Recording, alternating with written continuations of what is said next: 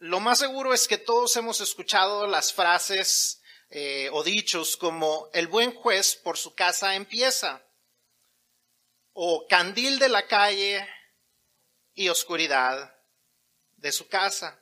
Creo que no necesitamos mucha explicación en respecto a esas, frases. Eh, creo que todos podemos entender que hay un gran problema en nuestras vidas si todo nuestro enfoque y nuestro esfuerzo está fuera de la casa y en la casa no está sucediendo lo apropiado. El lugar para comenzar a traer orden y a traer el Evangelio, la buena noticia, las buenas nuevas, es dentro de nuestro hogar. Como cristianos, nuestro testimonio comienza primero en casa. Difícilmente podremos dar un buen testimonio afuera si adentro no lo estamos viviendo o, o por lo menos no será un buen testimonio auténtico. Si no lo vivimos dentro de la casa, lo más seguro es que afuera no lo viviremos o viviremos algo que será solamente apariencias. Eso tiene que ver con todo en nuestra vida, como el ejemplo que damos, cómo lideramos nuestro hogar, los que estamos casados dentro de nuestros matrimonios, los que tenemos hijos, cómo guiamos a nuestros hijos, cómo los estamos criando, sea dentro de los caminos de Dios o no. Para alcanzar al mundo como Dios desea que lo hagamos como cristianos, todo tiene que comenzar en casa y de ahí va avanzando. Obviamente no es el único lugar, pero debe ser el lugar primordial. Yo como pastor soy el pastor de la iglesia, pero primero tengo que ser el pastor de mi casa. Y quizás he, fallado más en ese lugar de lo que me gustaría admitir, pero soy el pastor de mi casa primero. Ustedes como padres quizás no son pastores de, de, de oficio o de llamado, pero igual dentro de su casa, ustedes como líderes y guías espirituales de su hogar, en cierta manera son los pastores de ese hogar. La responsabilidad primaria de, de la guianza espiritual del hogar cae sobre los padres, no sobre el pastor. El pastor, la iglesia, los maestros estamos para apoyar a los padres, pero la responsabilidad cae sobre los padres sobre los esposos, sobre los varones en, especial, es lo que nos enseña la, la Biblia. Es entonces imperativo que le demos la importancia que se merece el tener una buena vida familiar como cristianos, antes de querer resolver los problemas del mundo. A veces vemos la televisión, vemos las noticias, vemos lo que está sucediendo eh, eh, en la política y vemos, y, vemos que es un desastre y decimos, ¿cómo, cuándo va a cambiar eso? ¿Cuándo va a empezar a cambiar todo eso? ¿Por qué Dios lo permite? ¿Sabe cuándo va a empezar a cambiar? Cuando empiece a cambiar casa por casa, hogar por hogar, hijo por hijo. Porque esos hijos eventualmente serán votantes y apoyarán o rechazarán ciertas leyes. Esos hijos eventualmente aceptarán lo que acepta el mundo o aceptarán lo que la Biblia enseña. ¿Dónde comienza el cambio? El cambio comienza en el hogar. Ese es el propósito de por qué estamos estudiando la familia durante estas diez lecciones. No es que nuestras familias sean más felices. Claro, el resultado eh, eh, como, gracias, el resultado como, como un efecto secundario será que viviremos vidas más tranquilas, vidas más pacíficas, vidas de más bendición, pero ese no es el propósito de Dios para enseñarnos de la familia. El propósito de Dios es que podamos impactar el mundo por medio de la familia. Ese es el propósito principal de Dios en todo lo que hacemos.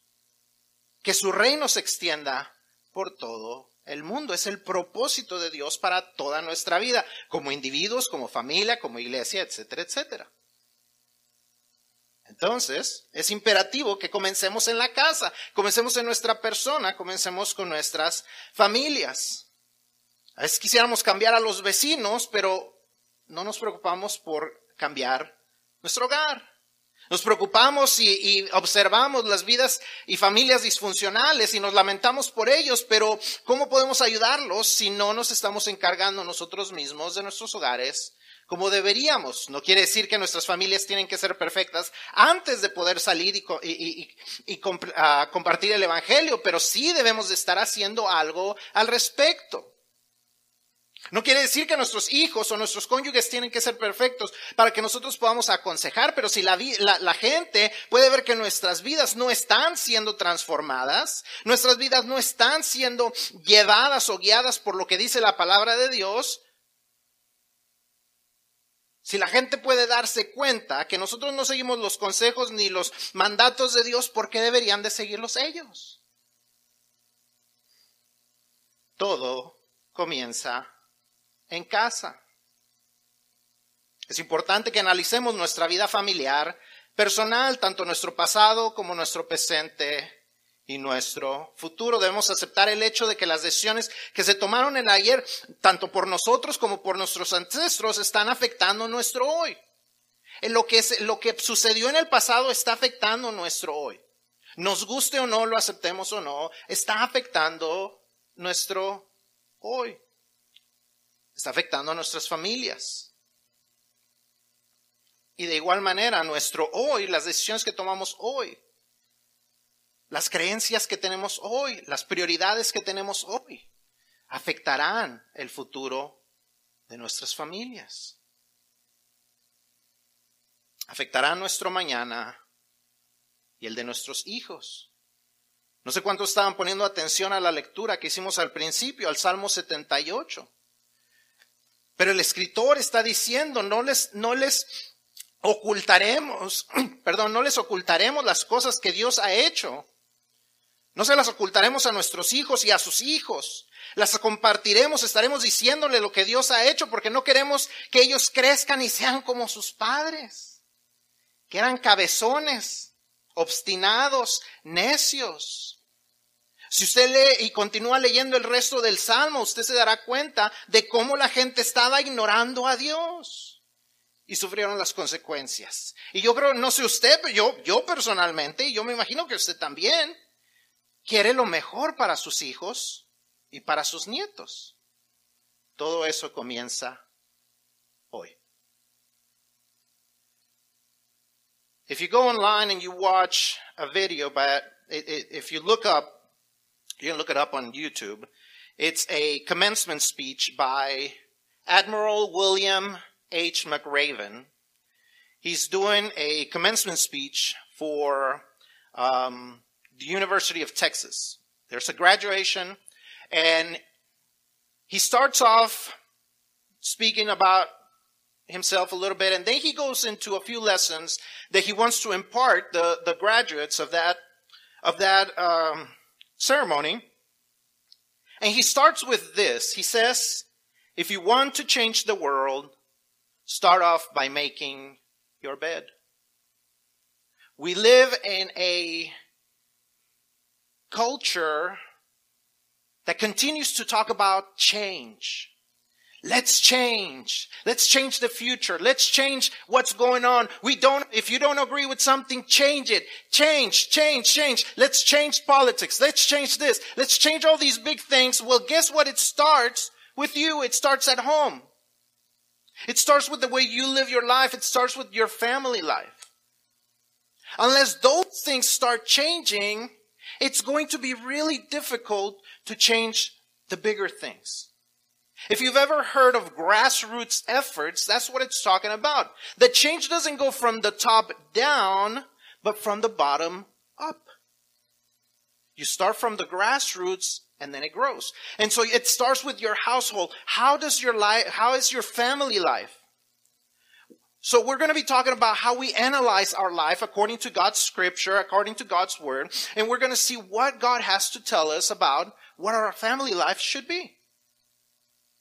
Because you see, we have to think and analyze what our past was like or what the past has been, what our present, our current situation is, and what our future, future can be.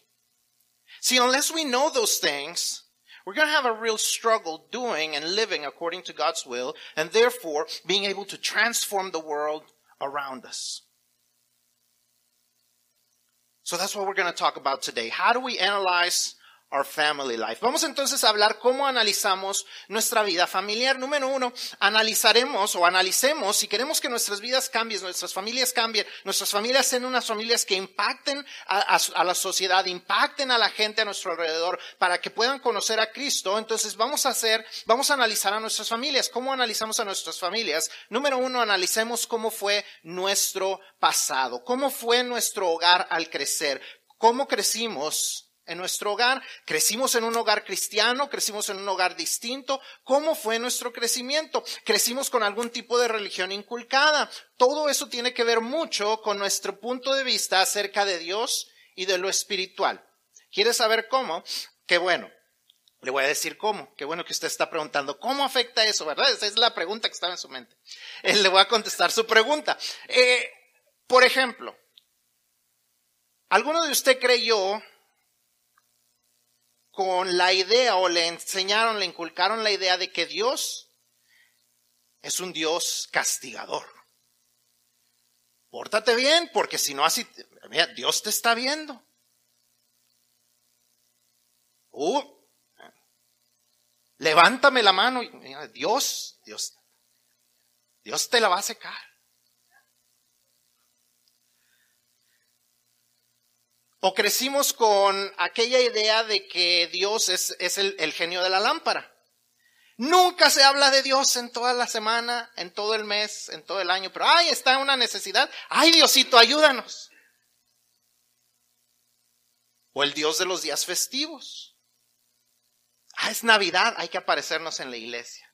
Es el día de Santo, lo que sea, e íbamos a la iglesia. Y de otra manera, nunca íbamos a la iglesia. Eso afecta nuestra manera de ver a Dios. ¿Cómo podemos saber, ver, cómo podemos llegar a ver a Dios como un padre si siempre se nos enseñó que Dios es un ogro que castiga? ¿Cómo podemos ver a Dios como más que un genio de una lámpara si la única vez que buscábamos a Dios era cuando había una necesidad o un deseo? La manera en que se nos inculcó y la manera en que nosotros le hemos inculcado a Dios a nuestros hijos afecta. Si hemos crecido eh, eh, sin un padre, también afecta. Si no conocemos cómo un padre debe de amar, ¿cómo podemos creer en un padre celestial? Si nuestro padre fue un padre abusivo, cuando nos dicen, Dios quiere ser tu padre, no, gracias. O un padre ausente, mm, pues entonces no, no voy a ver a Dios.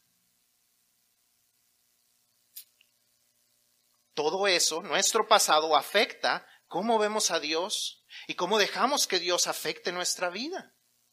Tenemos que pensar en eso. Porque si no pensamos en eso, ¿sabe qué es lo que vamos a hacer? A seguir repitiendo los mismos patrones. Vamos a seguir viviendo el mismo tipo de vida. En, la manera en que nosotros nos criaron, si nos criaron a que nunca teníamos dinero, vamos a, vamos a tener dificultades siendo personas generosas. Usted sabe por qué la gente que ya ahorita está como que, pues a lo mejor ya no los conocen mucho porque ya muchos han fallecido, pero la gente que creció en los 20, en los años 20 y principios de los 30, eh, ¿por qué esa gente es tan ahorradora o tan, a veces le podría uno decir, eh, ¿cómo se dice? Así tacaña, este, porque crecieron en medio de los tiempos de la depresión, donde no había que comer, donde se les dificultaba tener. Entonces, cuando llegan a tener algo, les cuesta trabajo soltarlo. Nuestro pasado afecta a nuestro presente. Aún años después, la gente sigue siendo afectada por eso, porque no han dejado el pasado atrás. La manera en que, en que se gastaba el dinero nuestros padres. Eso afecta a nuestro presente, cómo, cómo gastamos nosotros. La manera en que nos castigaban afecta cómo castigamos nosotros. Aunque decíamos, yo nunca voy a yo nunca voy a tratar a mis hijos como mis padres. De repente echamos el grito y decimos, ah, caray, como que oía a mi mamá, como que oía a mi papá. ¿Por qué? Porque no hemos dejado el pasado atrás. No lo hemos pensado, no hemos analizado. Y lo que sucede es que repetimos patrones aprendidos. La Biblia nos enseña esto eh, en el libro de Génesis. Eh, cuando usted tenga oportunidad, le invito a que lea de Génesis 12 hasta el final. Génesis 12 comienza la historia de Abraham. Y, si usted, se dará cuenta que hay un, una cosa en particular, un patrón en particular que se repite vez tras vez, que es este. Entre los patriarcas, lo que conocemos como los patriarcas, Abraham, Isaac, Esaú, Jacob, José, sus hijos, o perdón, sus hermanos de José, los hijos de Jacob, las decisiones de los antepasados afectan la siguiente generación. Y uno de los mayores problemas entre estas generaciones fue que la mentira y el engaño eran un patrón aprendido en la historia de cada una de esas generaciones. Génesis 12, 10 al 20, usted leerá que Abraham engaña a Faraón de que Sara era su hermana. La siguiente generación, Isaac, Génesis 26, 6 al 12, eh, Isaac, perdón, engaña a Abimelech que Raquel es su hermana. La siguiente generación, Génesis 27, Jacob engaña a su padre para tomar la primogenitura que le pertenecía a su hermano. Diez capítulos después, Génesis 37, los hijos de Jacob engañan a su padre acerca de la venta de su hermano como esclavo a José. Generación tras generación, en lugar de transmitir las cosas buenas de Dios, se transmitían los patrones enseñados. ¿Cómo salimos de los problemas? Diciendo mentiras, o como diría el dicho, el que no tranza Ah, bien que se lo saben. El que no tranza, no avanza. No sabía yo que ese era un dicho tan, tan antiguo, pero lo podemos ver. Generación tras generación. Seguían repitiendo los mismos patrones. Y nosotros podemos eh, eh, juzgar y decir, ah, estos no aprendían. Pero ¿sabe qué? Que nosotros hacemos lo mismo. Cuando no pensamos en que eso fue del pasado, pero Cristo ha venido a transformar nuestras vidas. Y ya no son las cosas como se vivían antes. O es que mi papá así era con mi mamá. O es que a mí me criaron de esta manera. Es Cristo me ha hecho una nueva criatura y tengo que vivir esa nueva vida en Él. Pero es que mi mamá hacía todo en la casa. Bueno, eso lo hacía ella. Pero en Cristo somos nuevas criaturas.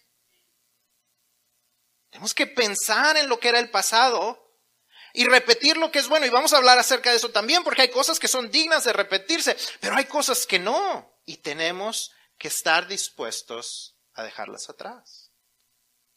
A deshacernos de esos malos hábitos, a deshacernos de esos patrones. ¿Qué decisiones en el pasado están afectando tu vida familiar en el presente? ¿Qué cambios necesitas hacer hoy para dejar a un lado eso? ¿Qué cosas tienen que cambiar hoy para que mañana sea diferente? Hay cosas que todos podemos pensar y decir, yo no voy a repetir eso. Yo no voy a caer en los mismos problemas.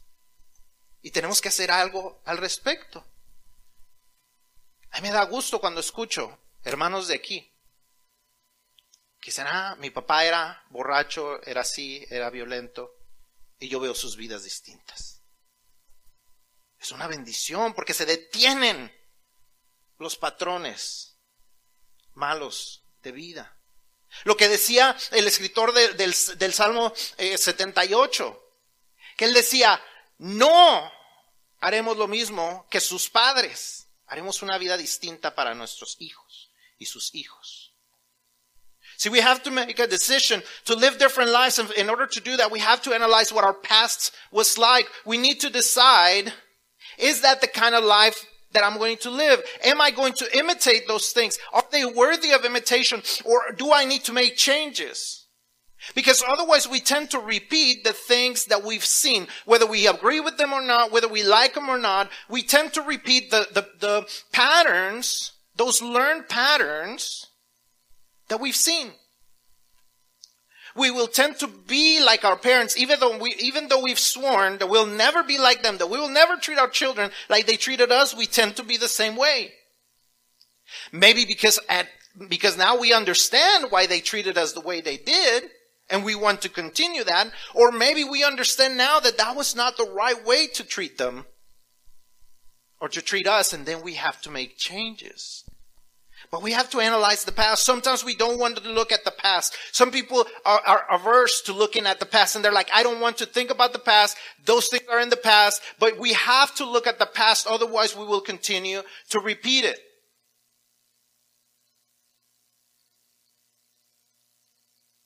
History continues to repeat itself unless we are making changes.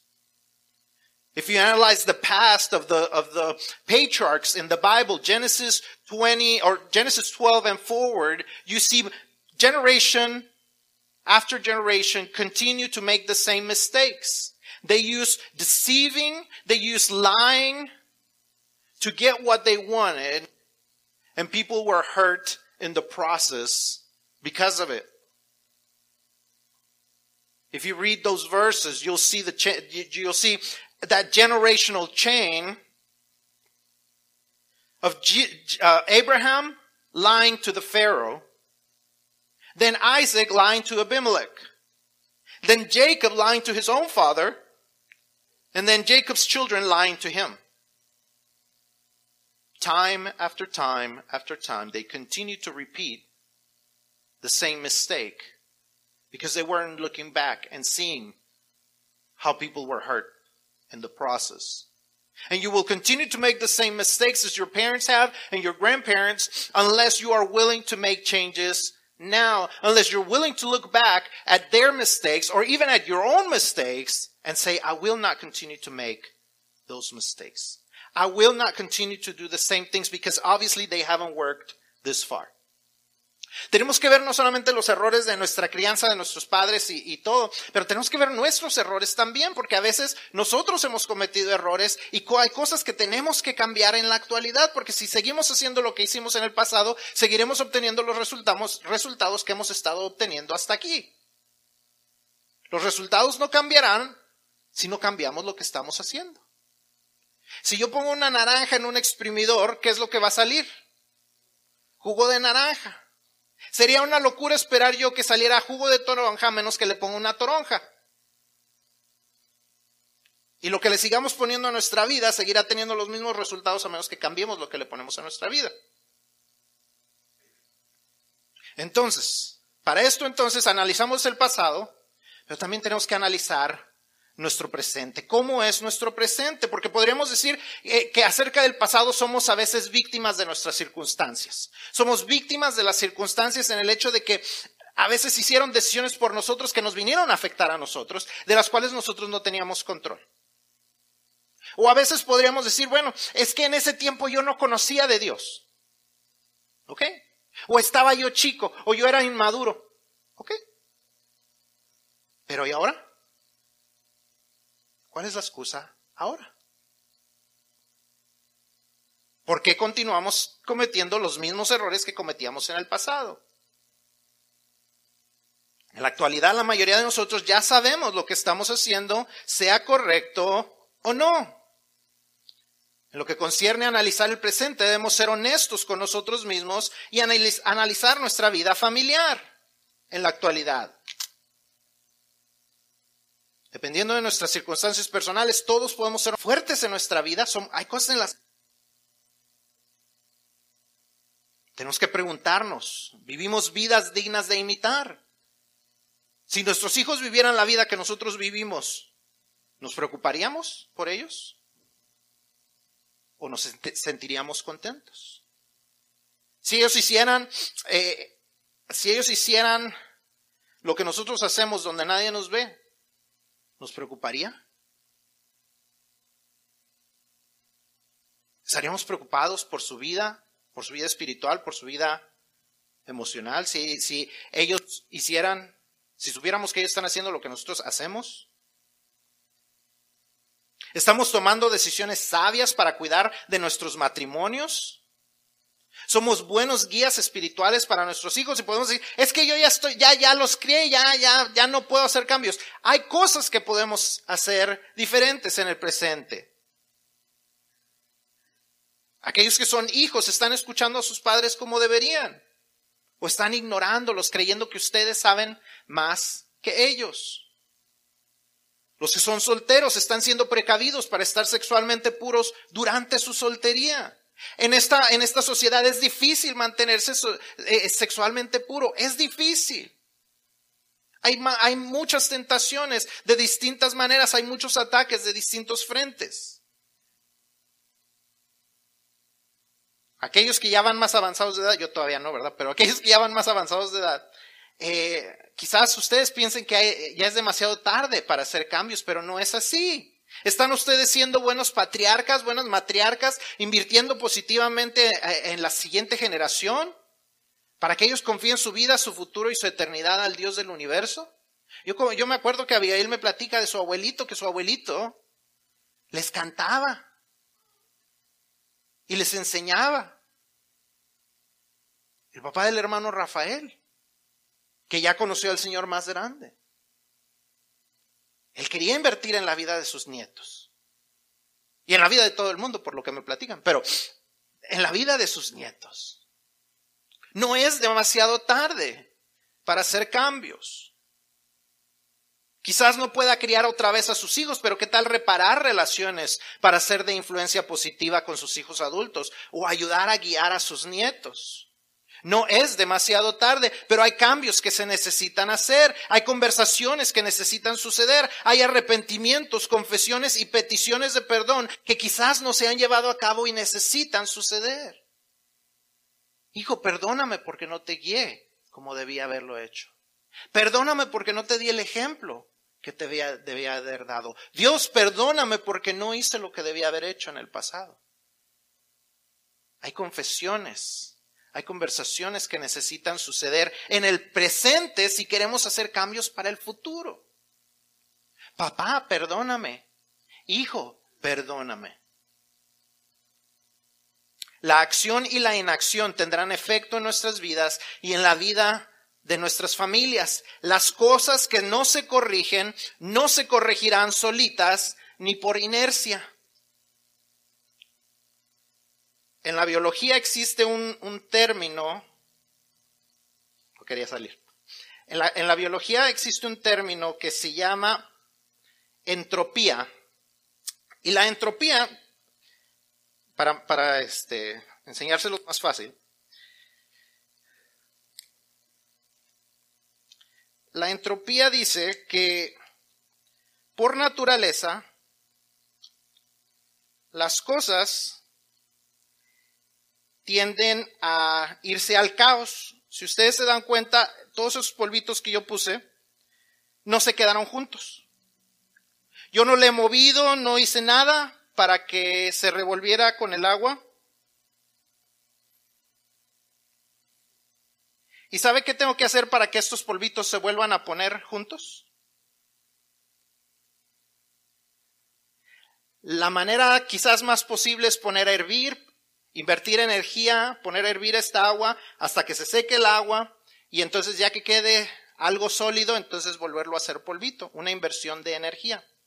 Nuestras vidas familiares son iguales. Si por inercia las vivimos, se irán al caos, por naturaleza. Nuestras vidas familiares por naturaleza no se irán al orden.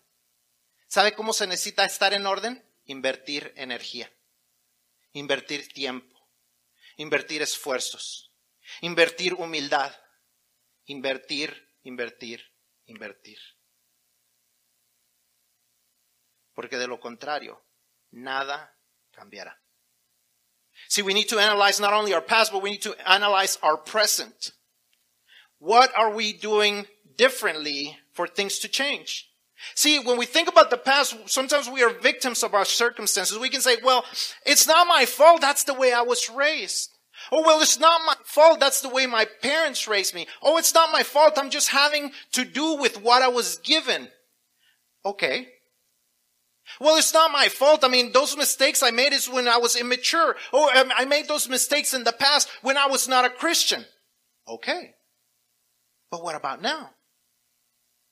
What about now that you are a Christian? What about now that you know what you are doing? Are you doing things differently? Because we have to make a decision that we are going to do things differently because they're not going to change on their own. If you study biology, you study about the principle of entropy. And entropy says that things tend on their own to go into chaos. Just like when I put the powder into the water that I did not have to mix, it on its own, it just spread into the water. It just went everywhere in the water. The powder didn't stay all together. In order for that to happen, you have to invest energy. I would have to boil this water out in order for all that powder to be back together. And in the same way, if we want our lives to be in order, it takes an investment of energy. It takes time for you to go and say, I'm sorry. Maybe to your parents, maybe to your children, maybe to your brother, maybe to your sister, those people that you have hurt and that you've broken relationships with. Those people that you've, that you've made, messed up in the past with, okay, you made mistakes. Okay, you were not a Christian. Okay, you, you didn't know you were immature. But what about now? If you want your family life to change, you have to invest energy. You have to say, I'm going to change. This is going to change. I'm going to say, I'm sorry. I'm going to go and confess my sin before God and now my sin before that person that I hurt. There's conversations that need to be had. There's changes and decisions that you have to make. You have to understand that you don't know it all. That perhaps you need to listen to your parents. That maybe after the second, third, or fourth, or fifth time that you continue to make the same mistake after they told you not to do it, maybe, just maybe, you might want to listen to them. You've made mistakes in the past. Okay. You cannot change those mistakes. Okay. But what about now? Because if you continue to make the same choices now, the future is not going to look bright. The future is not going to be any different.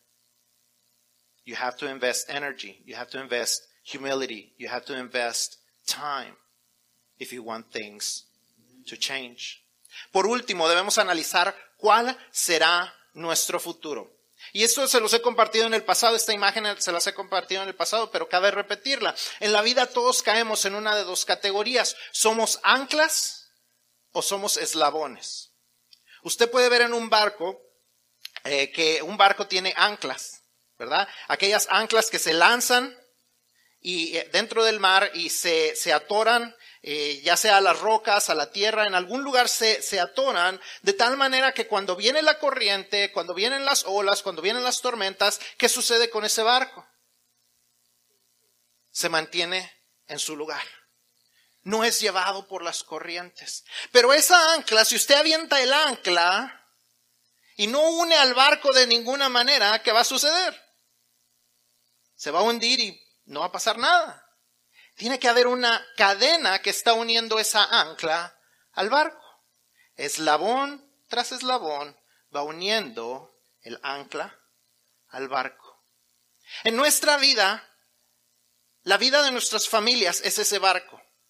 Ese barco que es atacado por todo tipo de mareas, por todo tipo de corrientes, la corriente de la cultura, la corriente de las ideas nuevas, la corriente de las ideas incorrectas, las, las, las, corrientes de que si te comportas bien te vas a ganar el cielo. Todas estas corrientes están atacando a nuestras familias y la única manera que pueden estar en un solo lugar sin moverse, incomovibles, es atadas a la roca que es Cristo. Y la manera en que se queda atada esa barca es con un ancla y con una cadena. Y en nuestra vida a veces tenemos anclas, sea el papá, el abuelito, el tatarabuelito, esa persona que creyó en Cristo y se ancló a Cristo y está anclado en Cristo y, a lo mejor ya ni está con nosotros, pero su testimonio, su vida, yo me acuerdo que la hermana Alejandra nos dice, es que mi abuelito, yo me acuerdo de mi abuelito y yo me acuerdo de mi abuelito. Y está esa ancla que a veces, a veces una generación no creyó en Cristo, pero los nietos, los bisnietos dicen, pero es que me acuerdo de mi abuelito. Y por eso comencé a ir a la iglesia. Por eso comencé a buscar a Dios. Porque esa ancla ataba a la familia con Dios. Pero, ¿qué, en qué quedamos que si, si nada más está el ancla? y no hay eslabones. Se va a perder la familia. Entonces, ya que conocemos a esa ancla, a nosotros nos toca ser los eslabones. Esos eslabones que entre el abuelito y el, y el barco, que es la familia, van a mantener. Lo que decía el, el Salmo 78. Dice el versículo 4 en adelante, dice, no las encubriremos a sus hijos contando a la generación venidera las alabanzas de Jehová y su potencia y las maravillas que hizo. Él estableció testimonio en Jacob y puso ley en Israel, la cual mandó a nuestros padres que la notificasen a sus hijos, para que lo sepa la generación venidera y los hijos que nacerán y los que se levantarán lo cuenten a sus hijos. Vemos como generación tras generación, eslabón tras eslabón, va conectando lo que Jehová hizo con lo que eventualmente ellos necesitaban saber. ¿Con qué fin? A fin de que pongan en Dios su confianza y no se olviden de las obras que de Dios, que guarden sus mandamientos. Y aquí es donde la puerca torce el rabo. Y no sean como sus padres, generación contumaz y rebelde, generación que no dispuso su corazón ni fue fiel para con Dios, su espíritu. Hay generaciones que van a fallar. Pero nosotros tenemos que ser el eslabón que ata desde la, el, ancla que anclaba a la familia, a la vida familiar con Dios hasta el, hasta el barco. Pero usted dice, pero es que yo no tuve eso. Es que ni mi papá, ni mi abuelito, ni mi bisabuelito, nadie, yo soy el primer cristiano en, en mi familia, ¿sabe qué? Entonces a usted le toca ser el ancla.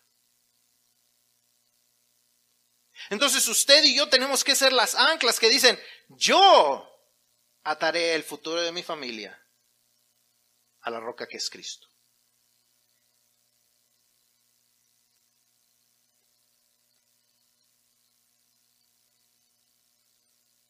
Nos toca a nosotros, tenemos el privilegio y la gran responsabilidad de ser el ancla que se aferra, a que aferra nuestra fe en Cristo como Señor y Salvador de nuestras vidas. Nos toca a nosotros aferrarnos a Cristo y declarar como lo hizo José, pero yo y mi casa serviremos a Jehová. ¿Cuándo dice esto eh, eh, eh, Josué? Josué ya había entrado con todo el pueblo, ya lo había guiado, ya habían vencido a muchas de las, a muchas de las naciones. Y entonces él, llegan, están en la tierra prometida y él les dice a todo el pueblo, ustedes pueden decidir creer en los dioses que creían sus, que, creían con sus padres al otro lado del río. Los reyes, los dioses egipcios, etcétera, etcétera. Todos esos dioses que habían creído. O pueden ustedes creer en todos los dioses que hemos estado enfrentando aquí. Ustedes hagan lo que ustedes quieran. Pero yo seré el ancla. Yo primero. Yo y mi casa serviremos a Jehová. Tú y yo necesitamos hacer ese mismo tipo de declaración, decir, yo y mi casa serviremos a Jehová. No podemos guiar a otras familias a conocer a Cristo a menos que nos apropiemos de esa declaración de fe y fidelidad para nosotros y nuestras familias. Mucha gente habla de romper cadenas. Cristo rompe las cadenas que nos atan al pecado. Cristo rompe las cadenas que nos atan al pasado. Y debemos romper esas cadenas, pero al mismo tiempo tenemos que construir nuevas cadenas, eslabón tras eslabón, generación tras generación, que nos aferren a la fe en Cristo. Y si eso significa que nosotros debemos convertirnos en el ancla donde comienza todo, debemos estar dispuestos a hacerlo. Primero para salvar a nuestras familias y segundo para ser de testimonio a nuestra iglesia y a un mundo que necesita esperanza para sus familias disfuncionales.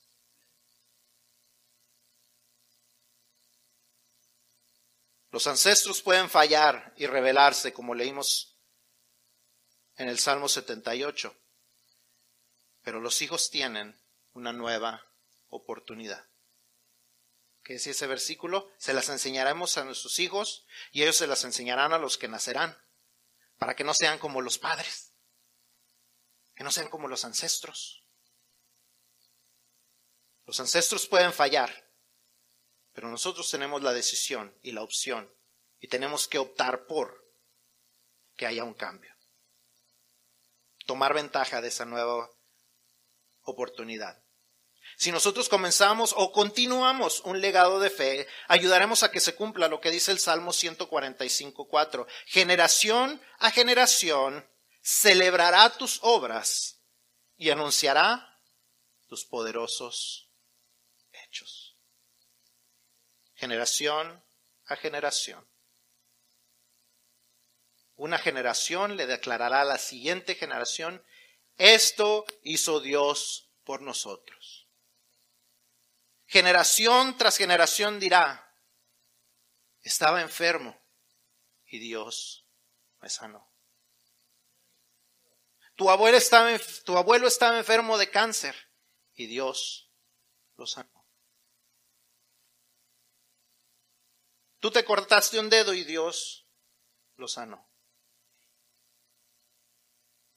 Nuestro matrimonio tuvo dificultades, Dios lo sanó generación tras generación, anunciará los hechos de Jehová. Tenemos que anunciar nosotros lo que Dios ha hecho en nuestras vidas. Tenemos que anunciarlo. Tenemos la oportunidad de ser eslabones o ser anclas que estamos ayudando a que la siguiente generación pueda ser transformada y sea una generación de transformación también. Nuestra. La familia, nuestro recordamiento de lo que sucede en tu casa, la gente será bendecida. Si lo que desborda es una vida de hipocresía, la gente no será bendecida, pero será impactada. La gente se dará cuenta. You we don't only analyze our past, and our present, but we have to analyze our future. What will the future be like? What will our future, the future of our families, what will they be like? What are we going to do? So things that were happening in the past or even things that are happening in the present do not continue to happen in the future. How are we going to make changes? What are we going to do different? Or what are we going to continue to do the same? Because there are things that sometimes are worthy to be continued. I've talked about this in the past, but uh, I'll say it again. In our lives, we can either be anchors or we can be chain links. Either we're the anchor that ties down the ship, the family, in the midst of all the storms and all the, all the different currents that are a part of our culture, or we're the links that hold on to that anchor to that grandpa, to that great grandpa, to that father, to that mother who has that faith in Jesus and is holding on to the rock that is Jesus and, and we're tying it up as an anchor or as a chain link. We have to choose to do that. Otherwise, our families will be taken up by the storm. The family will be destroyed by the storm. We have to make a conscious decision, like Joshua said, but for me and my house, we will serve the Lord. No matter what you have decided, no matter what all those around you have decided, me and my house, we will serve the Lord. We will do things different. We read in Psalms 78. One generation tells the next generation, starting toward his power and the wonders he has done. He decreed statutes of Jacob and, st- and, established the law of Israel, which he commanded our ancestors to teach their children, so the next generation would know them, even the children yet to be born, and they in turn would tell their children. See, generation after generation after generation, they were supposed to know about what God had done. Why? Because it says, then they would put their trust in God and would not forget his deeds, but would keep his commands. They would not be like their ancestors, a stubborn and gener- rebellious generation whose hearts were not loyal to God, whose spirits were not faithful to Him. Perhaps your parents are not believers. Perhaps your parents or grandparents or those generations were not believers. Perhaps they have, they are, they are not able to be the anchor. But you can. You can be that anchor. You can be that person. You can be the one that does something different and have different results than what you've seen until now. You're the one who can hold on to Christ so you can be a blessing and your family can be a blessing to others. And that way we will be able to fulfill what Psalms 145 4 says. One generation will declare your works to the next and will proclaim your mighty acts. Generation after generation, chain link after chain link will be able to hold on to the faith. If we want our community to change, if we want our culture to change, it has to start with our families changing. They will be changed by the overflow of what our family life is like. When other people can see our family life and say, that's the kind of family I want, then we can impact their lives. But if all they can see is that it's just an appearance, they will also be impacted by that. And they will say, well, if that's what Christians do, then I don't want to be a Christian. Y a veces cuando pensamos en estas cosas y cosas que deberían de cambiar y cosas que, que no han cambiado y pensamos y nos da un poco de tristeza y de depresión porque vemos lo que ha sucedido en el pasado, en el presente y, y tenemos preocupación en el futuro, déjeme dejarlo con algo de esperanza. Yo no sé si usted a veces ha ido, ha agarrado un libro y se va al final del libro para saber cómo termina. Si termina así como que de manera emocionante, entonces echa el libro completo, ¿verdad? Porque ya sabe que va a estar bueno el final. Vamos a ver lo que dice al final de la Biblia, el penúltimo capítulo del, del, libro de Apocalipsis, Apocalipsis 21.5, dice estas palabras. Y el que estaba sentado en el trono dijo, he aquí, yo hago nuevas todas las cosas. Y me dijo, escribe, porque estas palabras son fieles y verdaderas. Jesús, el que está sentado en el trono, el que reina por los siglos de los siglos, habla cosas que son verdaderas, fieles y verdaderas. Y lo que él habla es, yo hago nuevas todas las cosas. Usted y yo no podemos quizás cambiar las cosas por nosotros mismos. Claro, nos debemos de esforzar, debemos hacer cambios, pero el cambio en realidad no sucede a causa de nosotros, sino porque Cristo hace nuevas todas las cosas. Y ahí está nuestra esperanza. Que quizás nosotros fallemos, que quizás nosotros a veces decimos es que yo no puedo por mí mismo. Qué bueno que usted reconoce que no puede por usted mismo. Porque Cristo es quien hace las cosas nuevas. Y ahí está nuestra esperanza. To finish, I just want to share some hope. Because sometimes as we think about the past and the present and the future, things may seem bleak, may, may seem like, oh man, it just seems like so much work and I don't know if it's really going to work. I don't know if it's really going to change. I want to leave you with this.